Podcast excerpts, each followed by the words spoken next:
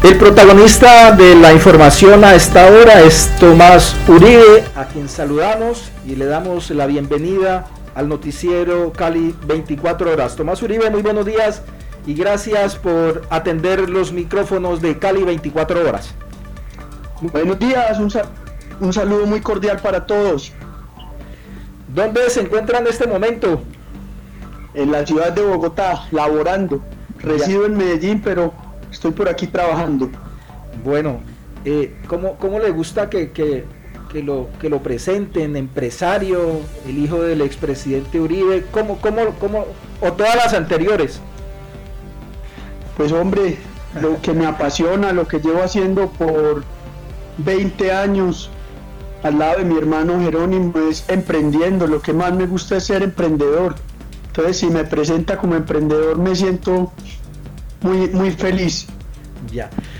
¿A qué eh, se ha dedicado en este último tiempo, sobre todo en esta época de, pandemia que tanto afectó, como usted dice, a los emprendedores? Ayer, por ejemplo, entrevistábamos a un joven muchacho que, trabajaba todo el tema de la bisutería y, nos contaba cómo le había afectado porque era lo último que compraban eh, los consumidores sobreviviendo. Esto ha sido un año de, supervivencia para todos los que estamos en el mundo del emprendimiento. Muy difícil. En un momento dado pensamos que las empresas iban a quebrar. Imagínese usted con la economía cerrada. Yo, por ejemplo, lidero una cadena de centros comerciales que está dirigida a población de ingreso bajo, de ingreso medio. Nos tocó cerrar esos centros comerciales tres meses las personas del área de influencia de los centros comerciales sin trabajo, sin con qué comer, los almacenes cerrados, sin con qué pagar el arriendo, la administración, eh, uno con obligaciones con los bancos, con nóminas por pagar, proveedores que cubrir. Fue un momento de mucha angustia, mucha dificultad, pero ahí gracias a Dios vamos sorteándolo y saliendo adelante. ¿Cómo, cómo el, panorama y, y la respuesta del gobierno nacional ante tanta problemática de, tantos empresarios y microempresarios en, en el país. Eh, ¿Qué le ha faltado al gobierno? Porque uno, aquí todos los días entrevistamos a, empresarios, a microempresarios, a emprendedores, y todos, el común denominador es que no nos han ayudado, que no nos han ayudado las alcaldías, que no nos ha ayudado el gobierno nacional. Es una situación de una dificultad inmensa, de una dificultad inimaginable. Hay que ser muy objetivo en la evaluación del gobierno. Cuando uno compara Colombia con otros países de la región en la tasa de mortalidad por habitante, el país va, va mucho mejor que, que la mayoría de países de la región. Y cuando lo compara en el golpe a la economía, fue un golpe muy profundo, pero menor al de otros países. Por ejemplo, la economía colombiana creció, eh, decreció menos 6.8, la mexicana decreció el 8%. De manera que, que yo creo que el gobierno ha logrado mantener en medio de la dificultad un acertado equilibrio entre la protección de la vida y la protección de la economía. Ha hecho un esfuerzo muy grande en expandir las coberturas sociales, por ejemplo el programa de ingreso solidario que está llegando a 3 millones de beneficiarios. Y a mí me, parece que es un programa que, revolucionario que consiste en llevarle, hacerle una transferencia de dinero todos los meses a las personas más pobres, que les llegue una platica y que con eso puedan tener un pequeño respiro. El programa PAEF, que es el programa de apoyo al empleo formal, ha beneficiado alrededor de 4,5 millones de trabajadores ese programa los empresarios lo reconocen. Nosotros, por ejemplo, no hicimos uso del PAEF para evitar que después dijeran que, que, nos estaba favoreciendo el gobierno, pero en el medio empresarial se reconoce, los empresarios reconocen esa ayuda del gobierno para poder mantener las nóminas. Entonces seguramente estos esfuerzos que son importantes y que comparado a otros países han dado unos resultados eh, sobresalientes son insuficientes dada la magnitud de la pandemia. Es que la pandemia es, es una catástrofe económica y social de una magnitud que apenas estamos asimilando. Eh, empresario, eh, ¿se quedaron en el camino algunos proyectos que traían ustedes eh, en esa lista de proyectos con la pandemia? Más que quedaron, logramos sacar adelante los proyectos que teníamos en curso, pero se nos retrasaron. Por ejemplo, teníamos en curso una construcción de un centro comercial, se nos retrasó seis meses, nos tocó pagar la obra dos meses. Imagínese usted con, con los obreros contratados, los los contratistas también con sus obreros y tener que decirle a todo el mundo para la casa. Y después a, prorrogar una obra, ampliar una obra seis meses, son seis meses más de gasto administrativo, seis meses más de, intereses bancarios. Entonces es, un golpe muy duro, muy difícil, eh, pero le soy franco, yo doy gracias a Dios porque yo creo que en esta pandemia no hay ganadores ni perdedores, aquí todos somos perdedores, pero haber sobrevivido es una bendición. Entonces creo que estar saliendo adelante, estar con salud, es, hay mucho que agradecer ahí. Sí, además usted tuvo, tuvo eh, el ejemplo por casa, porque creo que a ustedes, o especialmente a su señor padre, lo afectó el coronavirus. A todos, a todos, a todos. En mi familia no se salvó ninguno. De, nos salvamos todos porque a todos nos dio y, y ninguno falleció ni tuvo que entrar a urgencias. Gracias a Dios fue una afectación manejable, pero desde los niños chiquitos, mis hijos, mis sobrinos, hasta mi papá, mi mamá, todos nos dio. Recientemente una decisión del Consejo de Estado establece que pues, no se encontraron favorecimientos en el caso de la zona franca de, Mosquera, eh, Cundinamarca, que no hubo violación a la moralidad administrativa. ¿Eso qué significó para ustedes? De todas maneras uno eh, veía en redes sociales que, la gente, digamos, algún sector, ¿no? No digamos todos, eh, pues decían que, tenía que ver con las influencias que ustedes eh, en, las altas esferas de poder para, para esas decisiones.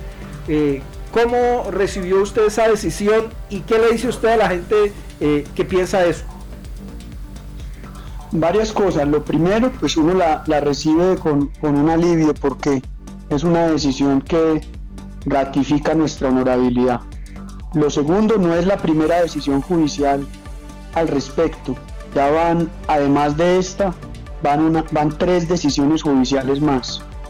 Que son diferentes tribunales, diferentes entes de justicia que han examinado el caso y que han llegado a la misma conclusión. Lo tercero, como siempre, darle la cara a los colombianos. Nosotros no hemos evadido ningún cuestionamiento que nos han hecho y todas las explicaciones del caso las hemos dado, ha sido la línea de conducta de nuestro hogar. Al respecto de la zona franca es importante que los colombianos conozcan que es que el régimen de zonas francas cambió en el gobierno de Uribe, era un régimen cerrado donde el Estado decía con su mano dónde se hacía una zona franca y pasó a ser un régimen abierto a la libre competencia, donde son los particulares los que escogen dónde se hacen las zonas francas y si cumplen unos requisitos, el Estado tiene la obligación de darles los permisos. Es como una, se volvió como una licencia de construcción. Si usted tiene los, cumple los requisitos para hacer una obra, la curaduría o la planeación no le pueden negar la licencia, están en la obligación de darlo. Eso pasó en el gobierno de Uribe y por eso Colombia pasó de tener nueve zonas francas a 110. Entonces ahí es importante que los colombianos conozcan eso porque se ha creado el mito que es que nos, nos dieron un regalito, que casi que de, regalito del niño Dios nos dieron una zona franca y eso es mentira. Además, nosotros no participamos en ningún trámite de la zona franca de Occidente. Nuestro rol fue un rol de estructuradores, de conseguir el terreno, de, de eh, vendérselo al promotor, que era Zona Franca de Bogotá, y que fue quien hizo todos los trámites, es el mayor operador de zonas francas de Colombia, una empresa totalmente privada que no tiene capital del Estado, no tiene ninguna, ninguna participación en el sector público. Eh, joven empresario, ¿cómo se siente la familia Uribe Vélez y Uribe Moreno con todo lo que se dice de su padre y de su tío, Santiago Uribe, hoy privado de la libertad, su padre sindicado de numerosos falsos positivos, su tío promotor de sindicado de promover eh, a grupos paramilitares. En el seno del hogar, ¿ustedes qué piensan de todo ello? Pues lo primero es que yo no siento sino orgullo y admiración por mi papá, porque es una persona que nos ha enseñado con el ejemplo. Toda la vida hemos estado muy cercanos a él, hemos visto lo correcto que es, lo claro, lo frentero, lo trabajador que es.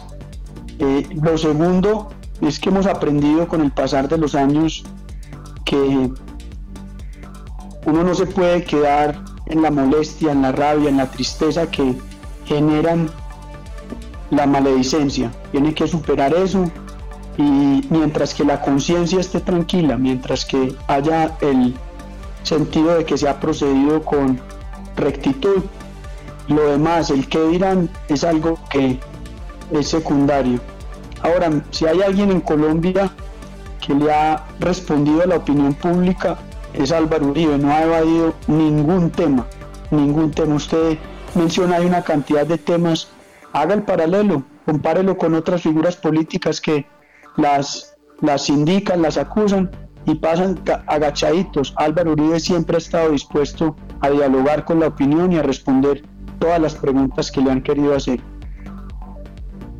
Usted que es una, una persona muy joven, que entre más jóvenes están más metidos en las redes sociales, ¿cómo manejan, manejan todos esos, digamos, ataques que ustedes eh, reciben diariamente de, las personas a través de estos medios de comunicación?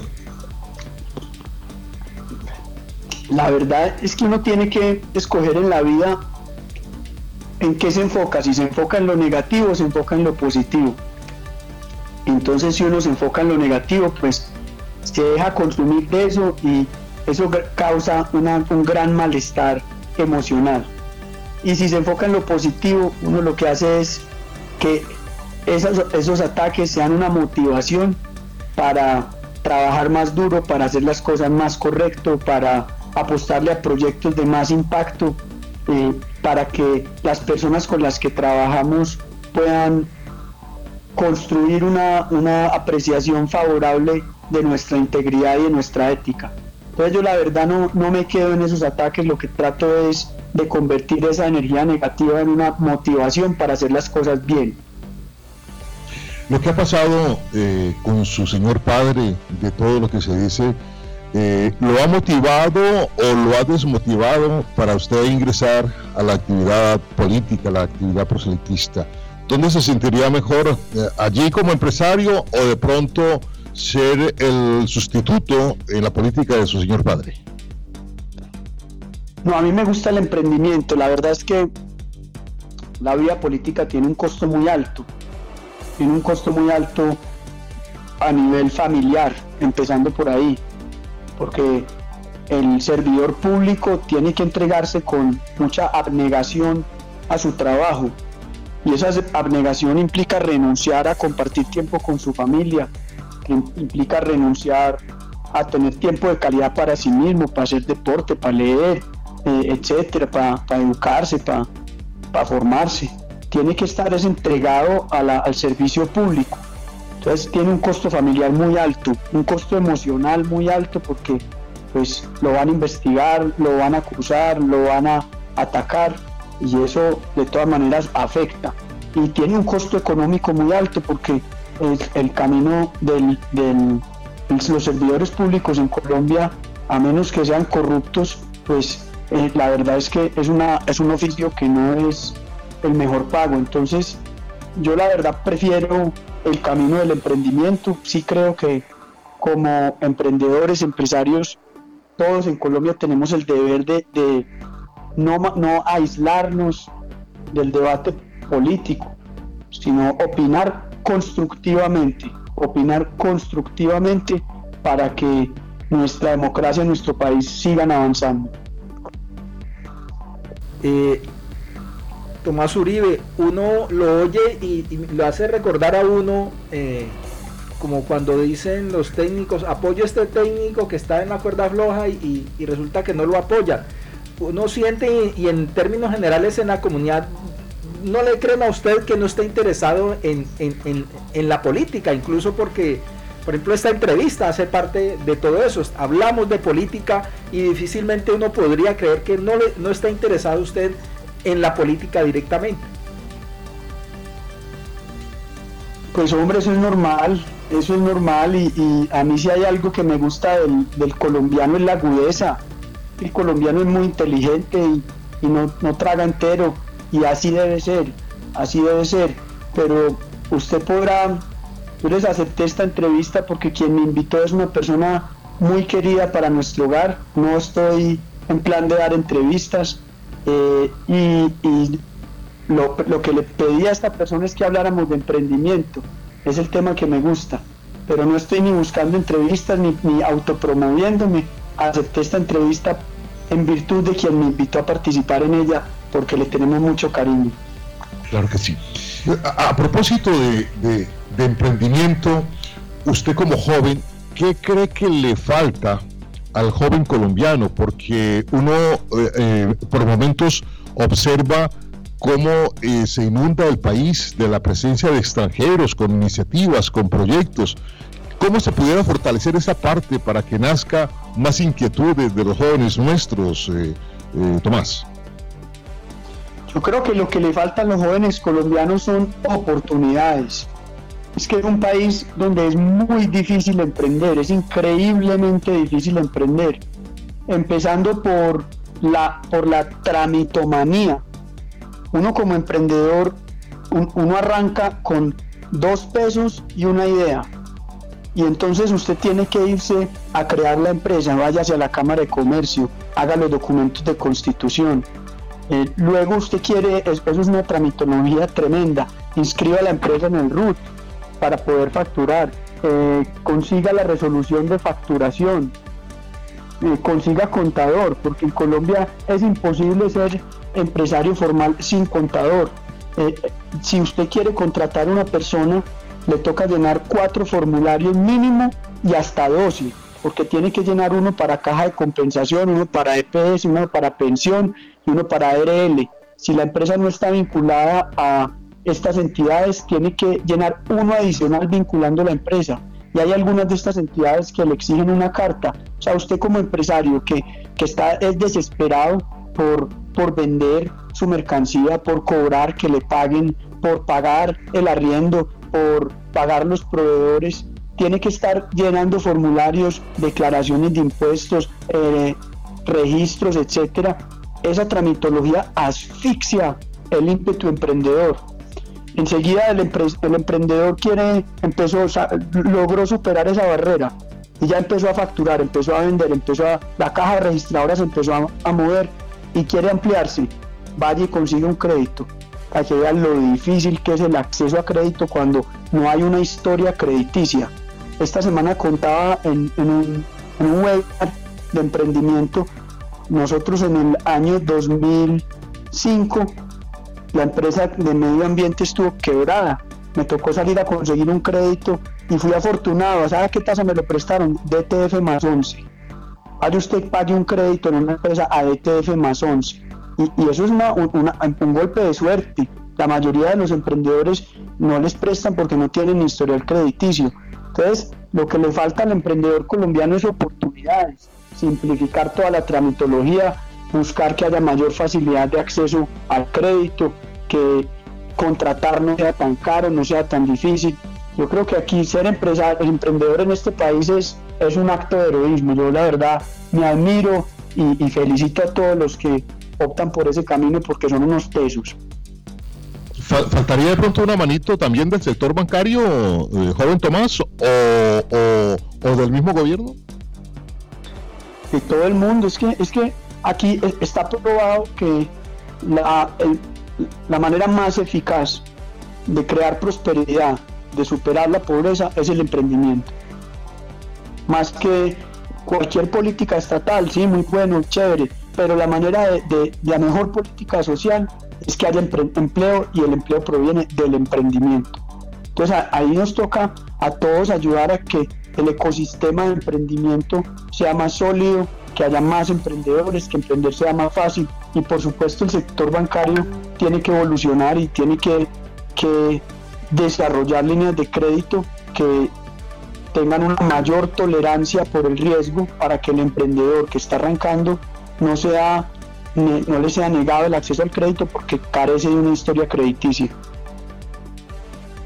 Tomás Uribe, eh, ¿qué pronóstico usted hace en estos momentos de pandemia, cuando ya empezó la vacunación, cuando hay esperanza en que vamos a salir de esto? Eh, ¿De cuándo más o menos se va a estabilizar la, la, economía? ¿Cuáles son las proyecciones que usted hace? Y para ir terminando, el mensaje que usted le da a los emprendedores en estas circunstancias difíciles por las que estamos pasando. Pues yo creo que hay que ser, hay que combinar realismo y optimismo. Realismo es que estamos en una situación muy difícil, tremendamente difícil, y todavía falta un buen trecho mientras nos recuperamos y salimos adelante. A los emprendedores nos compete seguir enfocados en tener las empresas eh, eficientes, tener los costos bajitos, buscar cómo eh, disminuimos los inventarios, cómo la cartera la cobramos más rápido. Tenemos que seguir muy enfocados en la eficiencia. Pero hay que combinar ese realismo con optimismo. La verdad es que las señales son positivas.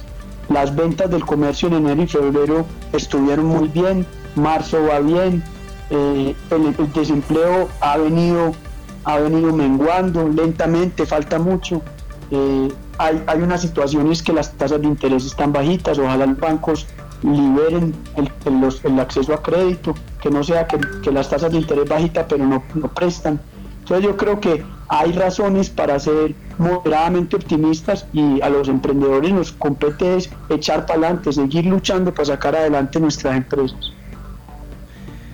Bueno, eh, Tomás Uribe, eh, muchísimas gracias por atender a Noticiero Cali 24 horas. Esperamos que a todos los emprendedores del país les vaya eh, muy bien, que se mejoren las condiciones económicas y que volvamos a la normalidad en este mundo empresarial. Que tenga usted un muy buen día y gracias por atender al noticiero Cali 24 horas. Muchas gracias y un feliz día para todos. Los titulares del diario Cali 24 horas. Muy buenos días. Estas son las informaciones de nuestro diario Cali 24 horas. En primera página, fuerte